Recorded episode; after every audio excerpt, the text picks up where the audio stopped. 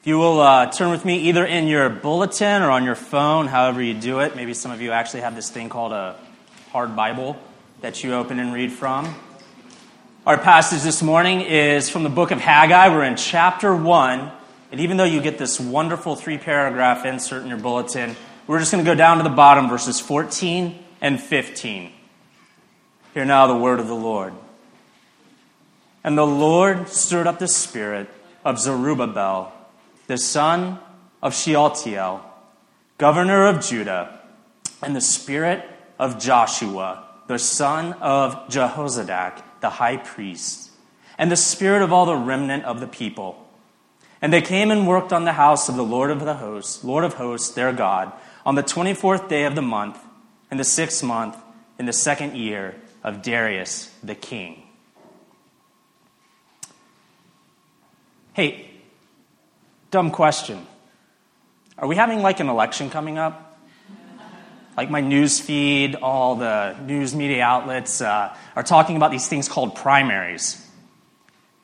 Well, as we're now three states deep into highly charged uh, primaries for the presidency, uh, I've actually been trying to do a good job on this one of like following along and, and seeing like, man, who do I want to vote for? As I've been following along, I have found two stories in particular to be very, very compelling. You might say they stir me. To be fair, and because I don't want to influence your vote, one is from the Republican side, one is from the Democratic side. My father would be proud. On the Democratic side, within the last two weeks, there has been an extremely compelling, tear jerking commercial where a young lady recounts the death of her father, Eric Garner. She recounts what it's like to see her father die on national television, what it's like to adapt to the loss of a father so suddenly. And as she's raising her own daughter now in the spirit of this young woman's pop pop. Regardless of your politics, this stirs you. On the Republican side, there was a video that went viral this week of a young man who drove from the University of Georgia up to Clemson University, like going into hostile territory, like something UCLA and USC fans have not seen. Like it's worse. Um, and he goes to speak on behalf of his presidential hopeful. He relates to this candidate in a town hall meeting. He says, In the last year, my surrogate father has committed suicide. My parents have gotten divorced. My dad has lost his job. I'm on the rocks. And this guy starts to break down, gets teary eyed. You can hear his voice breaking. And you see the candidate actually walk down from the podium onto the floor to let the man finish. And he says, And I just want you to know I found hope in the Lord. And I want everyone in this room to know I've not only found hope in the Lord, but I found hope in you, my candidate. And he just breaks down into tears. And the candidate walks up to this young man and just hugs him and just holds it. You even see the candidate like blink really, really hard, trying not to cry. Regardless of your politics, that's a very compelling story. It stirs you. Now, I'm not trying to influence your vote.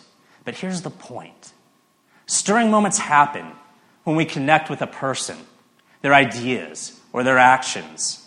Stirring happens when another person gives us a sense of hope or a sense of something better being in front of us. A sense that this person or idea will save me, maybe, from my current existence or move me from my broken point A to a fixed point B. That breathes life into people's numbed and tired souls. Well, our text this morning actually contains a better way of living than getting amped up every two to four years and pinning hopes on a person. It's about living stirred. It's about living stirred and living alive to God, an eternal, renewable source of stirring for our life. We're going to see this this morning in three movements. First, we need to know the Lord who stirs us. Second, we need to understand aspects of the gospel stirred life. And then finally, we're going to look at some barriers to this life and how we bust through them. Let's look now at the Lord who stirs. You know, if a political campaign or ad can, can stir us in some way, it, that, that just kind of got my attention, especially in light of this text where the first three words are the Lord stirred. You know, one thing that I think is important is that you connect with a person as you know them better. As you learn the story of the young lady who lost her father, or the young man caught on hard times, it definitely plays upon our empathy for other people. We see and connect with another's humanity, another's personhood. And as we do this, a connection is made. And it's like a viaduct for that stirring to move back and forth. So it is with the Lord who stirs us. Let's look at who this God is in our text and connect with him. Join with me in verse 14, just first two words the Lord. And let's stop right there. The Lord. In Hebrew, this is the name Yahweh. Some of you may have heard this before, some of you may not have. The first time God actually reveals himself as the Lord, as Yahweh, is to Moses in Exodus 3, where he speaks out of a burning bush. You may have heard the story. What does this name Yahweh mean, and what significance is there? In your English translation, it won't say Yahweh, it'll say I am. That's, that's the best that we have to translate that word. Who are you? What's your name? I am. Well, what does that mean? The significance of this is it means I exist. If God were to be talking to us, he would say something to the effect of, I exist. I always have. I always will. I have no origin. I have no beginning. And I have no end. I am the ground of my own existence. This also means I am self sufficient. I have no need outside of myself to exist, the Lord would say. I have no need to be sustained. That I have no need means I lack nothing. Life resides in me. What you need from the big things, like an ecosystem with sunlight and water and food, to the little things, like the carbon, the hydrogen, and the oxygen that you need for life that you're made of, it comes from me. In John 5 26, Jesus puts it this way The Father has life in himself, and he's granted it unto Jesus to have life in himself as well. God is other. He is what we call transcendent. He is high. Now, because God is self sufficient, he might go on. Nothing has a claim on me. I need nothing, so nothing can force me to act. I need nothing, nothing can compel me to act. In fact, one of your presidential candidates thinks he can bargain with me. With what? With what does he have to offer me that he can lay claim on me and bring me to the table to bargain? What does he have that I want? If you've never read the Westminster Confession of Faith, I would say, man, read chapter 2, section 2. You can Google it uh, for free. It, it says something that just bends my mind. It says, God has all glory. He has all life, all goodness, all blessedness, but he has all glory within himself. If you're like me, you go around thinking, man, I need to speak to glorify God. I need to think in a way that glorifies God. I need to act in a way that glorifies God. But really, what's going on is all I'm doing when I do that, and all you're doing when you're doing that, is handing him glory he's already given to you. We're just giving it back. He has no need of anything from us. If nothing can force him to act, get this nothing can control him. And if nothing can control him, then he's really in control of all things. And that includes your life. That includes our life together. Here's another mind bender. If nothing has a claim on this Yahweh to cause him to act, he has no need to act. then why does he act? Get that? That's kind of like, huh? The answer is actually simple. If he has no need to act, if nothing is forcing or compelling him to act, it's because he takes delight in it.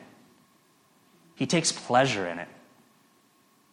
He's pleased to act because he loves his creation. And if he loves his creation, that means he loves you. It also means he loves the person next to you and the person across the aisle from you. Now, this independent God who has no need to act, he actually does act. We know this. We can get this from the last two words of verse 14 if you look down with me in your text. It simply says, their God. That word God is Elohim. This is the only word used for God in Genesis chapter 1, where we first learn of God's creating the world. It's the only word for him used as he is creating.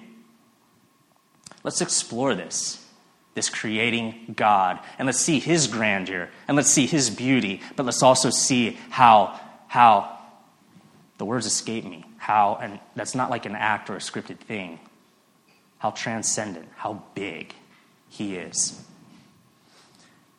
A Jewish person would know from Psalm 147 that God, this Yahweh, this Elohim, knows all the stars by name. Now consider what we actually know about the stars. This is called the, the Whirlpool Galaxy. I hope you can see the blue and the red dots that form the spirals. Those are forming, the red are forming stars, and the blue are brand new stars being released. They're the size of the sun, sometimes bigger.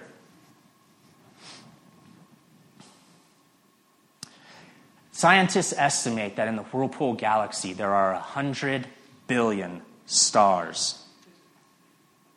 God, Elohim, knows them all by name. And guess what? There's 100 billion galaxies. And each one of those galaxies has lots of stars as well. I can't even do that math. And here's what, uh, here's what, here's what got me. By comparison, I have two boys. Just yesterday, I confused their names.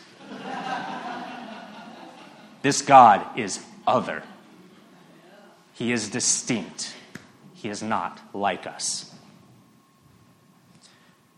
Returning, or let's move to Isaiah 40. A Jewish person in Haggai's day would remember that God marked the heavens off by a span.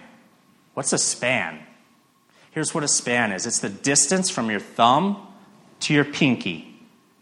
God measures the heavens like that. With this in mind, let's explore this biblical claim further. This is a picture. I think, I think it's a really cool picture. It's actually one of the top 10 Hubble pictures ever. Um, the one on the left. They're called the Pillars of Creation. But both of these masses are from a cluster of matter known as Eagle Nebula, which is a pretty cool band name. Um, so glad I didn't have to say please laugh. Um, the most far to the left pillar, watch how big this is and try to infer how big this mass is. If you were to travel at the speed of light, 186,000, 186,000 miles per second. If you're able to travel that fast, which I can't even conceive of what the acceleration is like getting there, but if you could travel that fast, that leftmost pillar, it would take you four years to go from top to bottom. How much matter is there? Now, the one on the right is also part of Eagle Nebula. It was described on the NASA website as a small part of Eagle Nebula. If you were to travel at the speed of light, it would take you 10 years to go top to bottom. But this is not the biggest thing in space, not even by a long shot. Our own Milky Way would take 100,000 years to cross. Quick side note I tried to look up the Millennium Falcon and that Star Trek ship to see how long it would take him. All I found was a bunch of fighting on message boards, and I was like, all right, I'm out. I can't do this. so, our Milky Way is big. But consider this if you took the knowable universe, what they call the cosmic web, and you took all the matter inside of it, and you could actually scale it to the Milky Way, the Milky Way that is 100,000 years, light years across, if it were a poppy seed, then the knowable amount of matter in our universe would be the Rose Bowl Stadium, a 93,000 93, seat venue. All the matter in the world. We measure it in light years. How does Yahweh Elohim measure it? Thumb to pinky. He wins. Distinct, other, transcendent, big. Let's not just look at how big God is. Let's look at the grandeur in the sense of the beauty.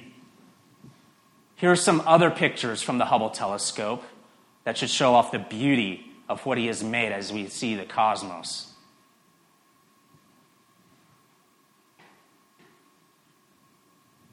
These aren't like artistic renderings. This is what like pictures are taken with the telescope. Those beautiful. I think the Bible has it right when it says the heavens sing the glory of God. But here's the kicker your most favorite picture, the most beautiful one, or the sum total of all the beauty that you just saw when God created it, do you know what He called it? Good. When He created you, what did He call it? Very good. That ought to stir something inside of you. This means he delights in looking at you the way we delight looking in those pictures. He delights in looking at us more than the cosmos.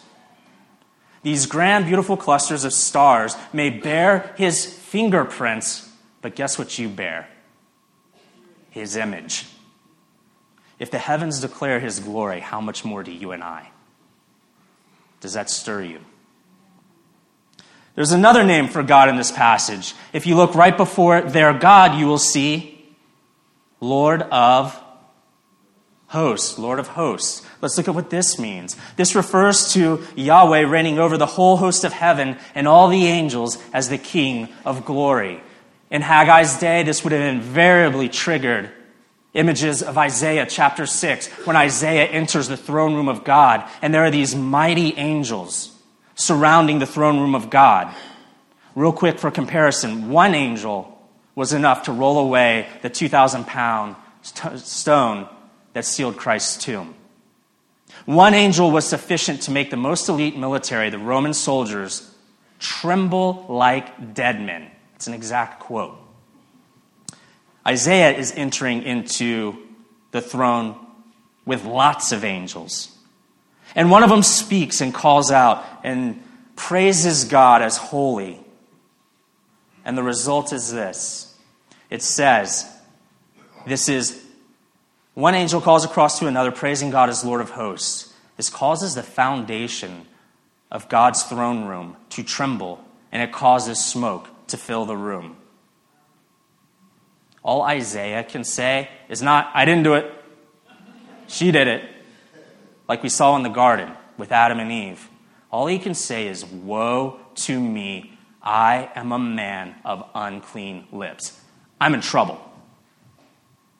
That's how weighty this big, transcendent, independent, creating God is. Are you getting a taste of that? Are you seeing it? How different, how other and distinct this Lord God of hosts is. And by the way, if I can, this distinctness between creator and creation should explain, man, okay, I want to slow it down here. It should explain why Eastern religions and the New Age movement don't work. Think with me for a minute. They will tell you at their center is the belief that God is everything, like the sum of everything in the universe, or that God is in everything, but no, he measures it. He is outside of it. Because of their belief that he's in everything or he is everything, they tell you to look inward. They tell you to look next to you to find God. They miss the distinction between the created and the creator. Creation can point you to God, but it cannot get you all the way there. And let me try to prove that for you real quick. Do you have problems conceiving how fast 186,000 miles per second is? If you can't fathom something in here, how are you going to go inward and find something over here? Do you really get the difference between the number of stars in the galaxy? If I told you there were a billion trillion stars, which is a 1 followed by 21 zeros, or if I told you, no, no, no, there's a million billion stars, would that make any difference to you? I have no scale for that. I go a lot, more a lot. From the south, go figure, right? Here's the thing if we can't rightly conceive of this creation, we can't use our minds to rightly conceive of the more infinite creator. Do you see how this ultimately will not work? You will be the creator of your own God at the end of the day. If we can't look inward because we blur the creator created distinction, we also can't look outward because of this I can't fathom what's here issue. Does that make sense? I hoped it would. All right. If we can't look in, we can't look out, what do we do to know God? We need Him to enter in to our reality. And that's what you get in Christianity. That's what you get in the Bible. Here's stirring news. This completely different, completely distinct God is not distant. He is distinct but not distant. He is close. In fact, to be a God who stirs, he has to be close, right? He has to be involved. Let's see this now in the text. Go into verse 14. Right before Lord of hosts, it says, the house of the Lord of hosts. As we've gotten to know God better, I hope it moves you that this big, distinct, creating, reigning God buys a house and moves into the Jewish neighborhood. That ought to say something. In fact, this big God that we've been studying, this grand God, is so supremely worthy of worship. It makes sense that they would build a temple to him. But here's something really interesting in, Haggai chapter 1. You don't ever find the word temple. The word that's used is house. We won't get temple until chapter 2. That's how God wants this to be conceived of, is he is dwelling with his people. He's drawing near. This actually gets reinforced by verse 15. Um, Got to be honest, when I saw verse 15, I was not thrilled. I was like, man, who doesn't stay up late at night going, I cannot wait to preach on the 24th day of the month, in the sixth month, in the second year of Darius the king? Right? That's like those genealogies in the Bible that put you to sleep. All right? But here's what is going on. Here's why the Lord inspired Haggai to keep this it is a timestamp. It is the same convention as us using this. In fact, it is so specific and precise that we know that this date, this uh, 24th day of the month, this sixth month in the second year of Darius, is actually September 21st, 520 BC. Why does he include this? He wants to show that God is acting in history. This entry into here is happening, and it has happened. These timestamps are all over the Old Testament. I hope as you read them, you'll see a God who is imminent, who is close, who is involved. This independent God who has no need to act freely enters and acts into our history because he loves us and he delights in us. This is remarkable. We've seen God as other, but now he's bought a house and we have a move in date. In fact, there's more. Yahweh has another shade of meaning. It's a covenantal name identifying him as their God. Look at verse 12. It says their God twice. Not just God Elohim, but their God. And then it says it again in verse 14. This is covenantal language along with verse 13, where God says, I am with you. At the heart of the covenant was this phrase I will be your God, and you will be my people. This God who has no need of creation limits himself in a covenant. He gives them a claim on him. He cannot unbind himself to them as long as they obey. Do you see how he's limited himself? That's very, man, that's a God who draws near. It shows his love for his people. He gives them terms to follow, but he's creating terms for himself as well by making this promise. He limits his freedom to act. He promised them that they would be a people, that they would have a land, and that they would have his presence. And you know how they could trust this and put their hope and live their lives according to this promise? They could take it to the bank because an animal was sacrificed and its blood was shed. As long as they were obedient, they were secured to the Lord their God, their land, and their people. Today, you and I have a better covenant with God. You get a better land, heaven, the eternal kingdom of God, not just a plot in the Middle East. You get a better people, not only Jewish people. I'm not saying we're better than Jewish people, but we get not only Jewish people, but people out of every tribe and every tongue. You get more than God's presence dwelling at a physical temple near you right down the road. You get the Holy Spirit dwelling within you, drawing near, bridging this gap, and making this big, distinct God known to you. And this covenant is secured by a better bond. This big, distinct, independent, creating, reigning, glorious God became a man.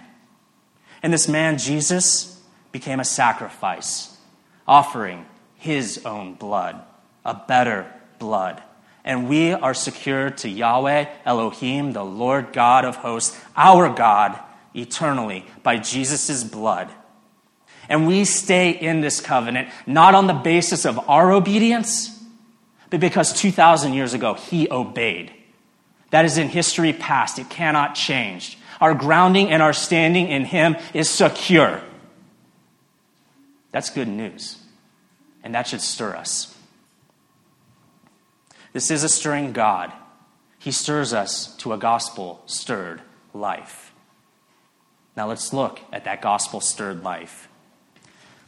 Now that we've seen what God is like, we've seen something of his personhood, I hope you've gotten a taste of how he stirs us. It's a better, longer lasting source of being stirred, like I said, than waiting for every two to four years for an election. What does this life look like, though? Well, let's go to the text and see. First thing I want you to know is the temple then is the church today. There's no separating them. Consider this from 1 Timothy 3.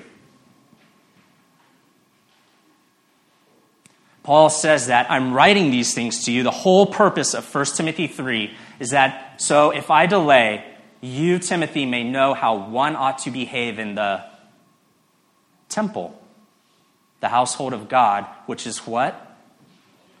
The church of the living God. What's true of the temple then and God's people is true of us today. We learn, what we learn from this passage is about the church. So let's look further into that.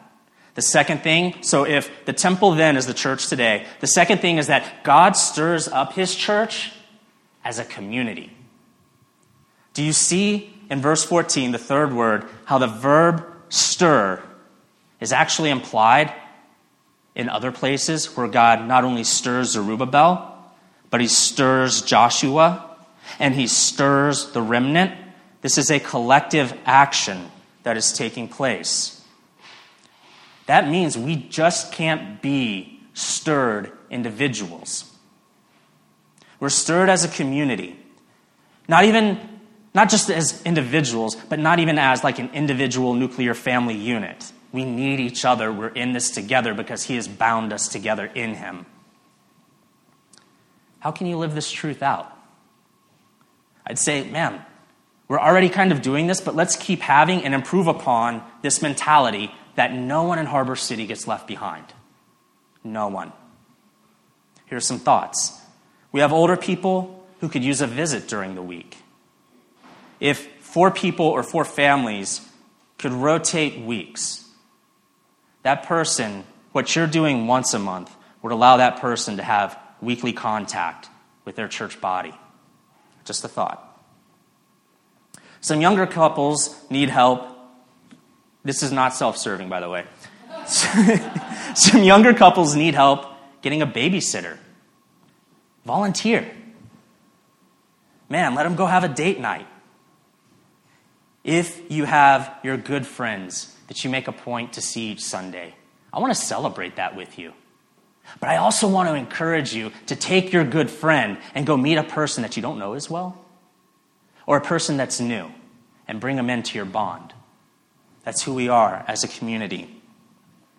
So, if the temple then is the church today, and God stirs up his church as a community, third is that he stirs his people, his church, to a common goal. In verse 14, after the Lord stirs them, they come and they work on the temple, the house of God. They have a common vision and a common goal. So just let me ask here how often do you reflect on Harbor's common vision and common goal? A renewed city through a renewed people to the glory of God.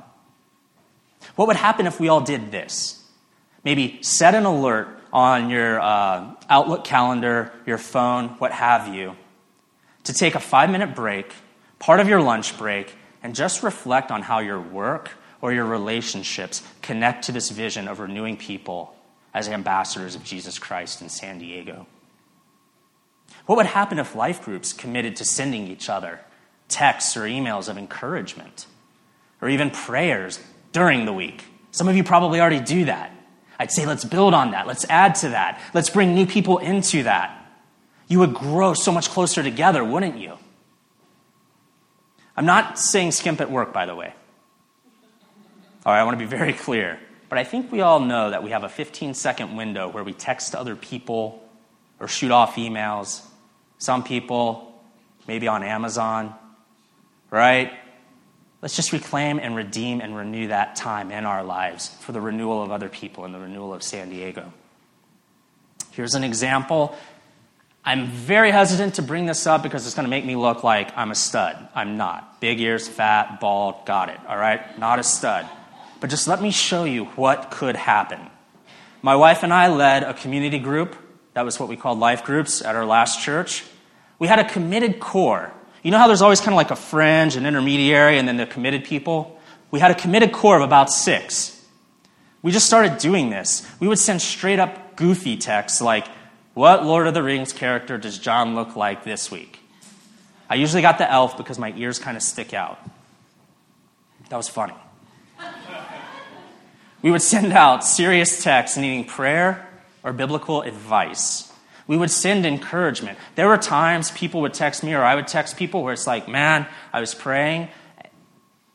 I don't know where you're at right now, but I feel like the Holy Spirit wants you to know how loved you are and that you are a child of God regardless of what's going on.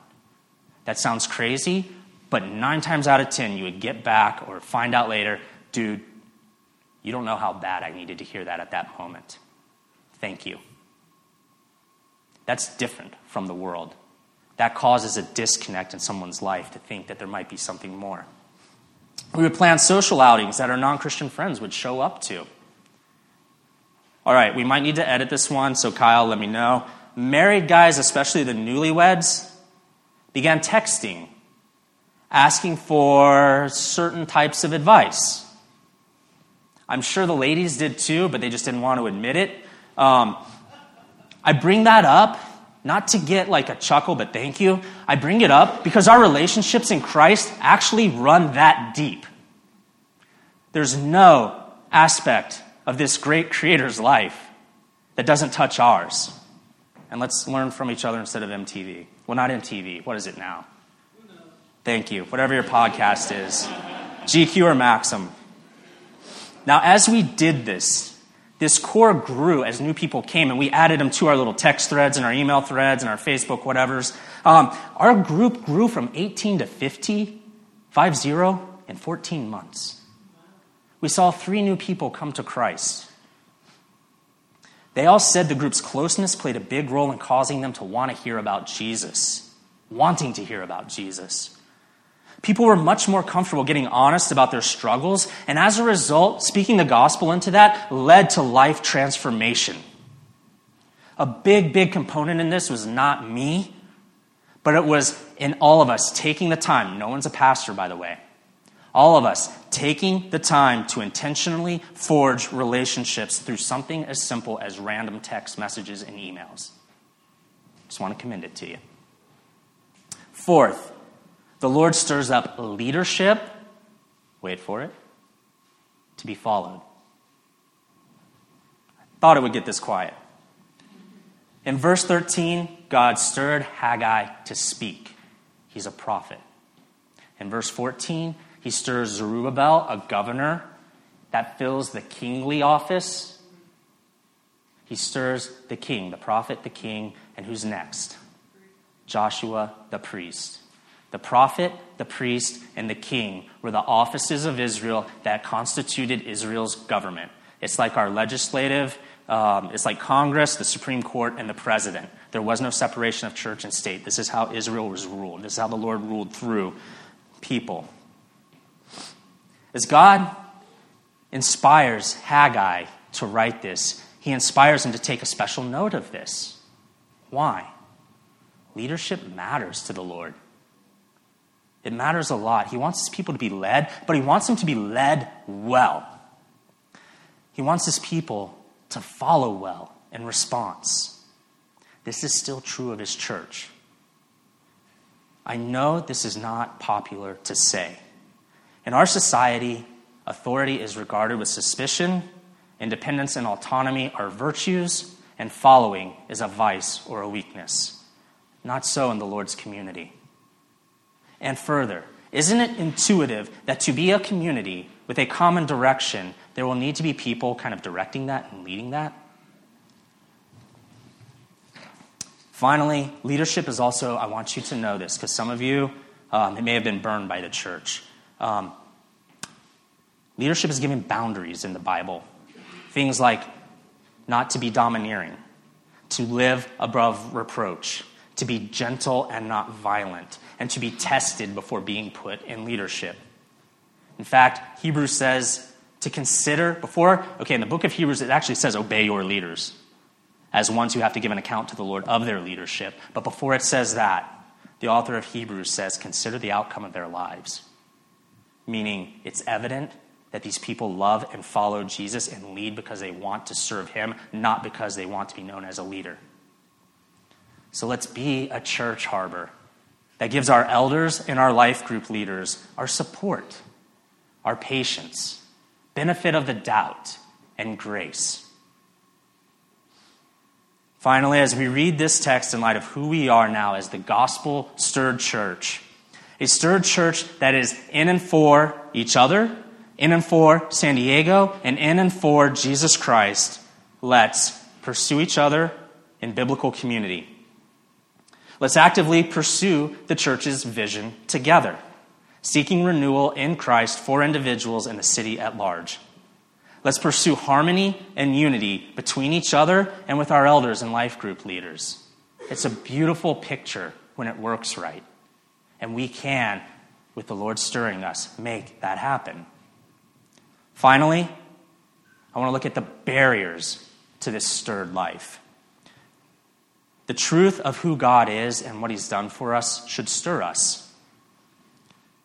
Once we've seen how we're stirred to faith in Him, how we participate in the church community's common work with harmony and unity, and that we do this together and not just as individuals, we need to identify that and acknowledge that there are barriers that get in the way of this. I just want to look at a few things from the text that can get in the way of this. First, look at verse 4 building paneled houses. What's up with that? God's not happy that they have built paneled houses. What is this? Well, every single other place in the Old Testament where paneled walls, roofs, whatever are mentioned, it's talking about the temple. What were they doing with the temple supplies? Building their own houses. They had spent the last 20 years doing this. They poured it into their own homes and making them luxurious. They had robbed God investing their time, talents, and treasure into what they saw as their own highest priority for life. Friends, when we don't heed what God wants for His temple, His church, when we withhold our time, our talents, and our treasure from His church, we need to just ask have we maybe slid into a life of robbing God? Can we ask that question of ourselves and let the Holy Spirit maybe convict us? Instead of being stirred, maybe we've gone numb to the Lord. The second thing, look with me at verse 9, that can be a barrier, where it says, Each has built his own house. People were trying to build their own house instead of working together as a community to build the Lord's house. They placed themselves as individuals or as individual families above their identity as a community of God's covenant people. Individualism is very prominent in our society today. I don't even feel like I need to prove it. But I just want to show you watch out, please, for living this kind of life. Over here, I know you can't read it, I apologize. Um, I'm at the center I've got my work friends and work responsibilities. I've got my, my marriage or dating responsibilities, and hopefully one friend. Um, my, my kids, I have responsibilities to them, and I have relationships with them. I have them within my church, and usually there's a hobby or something to that effect, maybe some kind of professional development. In this model, we're the hub, we're the center, and the spokes lead out from us. The temptation in this model is to see God's people as an alternative among others, right? The church just sits alongside. Do you see that? See how that can just happen subconsciously you can just slip into it. I do this. You're not, you're not alone. I'm very good at that. So, what we tend to do is see each one of these circles as bringing me fulfillment, meaning, and we subconsciously prioritize the ones that we see as the most helpful, the most useful for our advancement in some area, the most life giving. We use that phrase a lot. This is life giving for me, therefore I'm willing to do it. The most fun or the most fulfilling. What I would love to say to that is that the church is messy. There's a reason she's covered in Jesus' blood.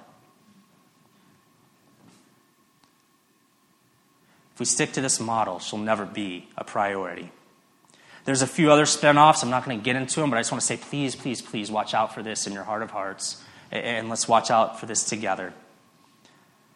The mindset of the church is here so I can be fed and go out and live my life. That's another way of putting me at the center. Another one is the pastors are supposed to do ministry mentality. Just hear this. Go ahead and advance past the slides. You yourselves, this is 1 Peter 2 5 and 2 9.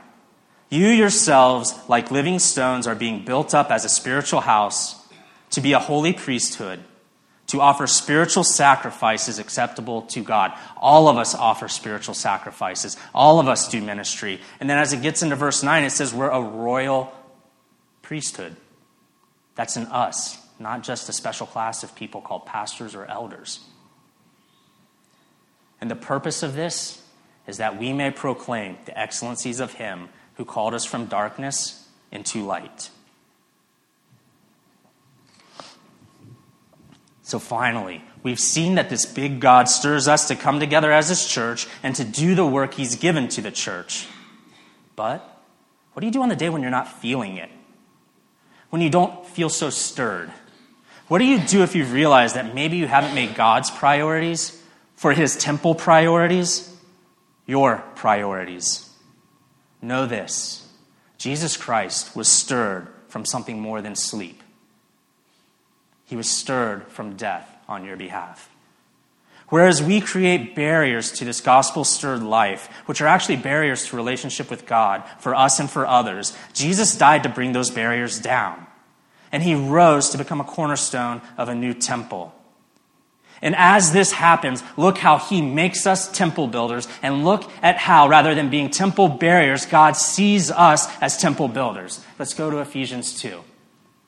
You now in Christ are fellow citizens with the saints and members of the temple, the household of God, in whom the whole structure being joined together, grows into a holy temple in the Lord.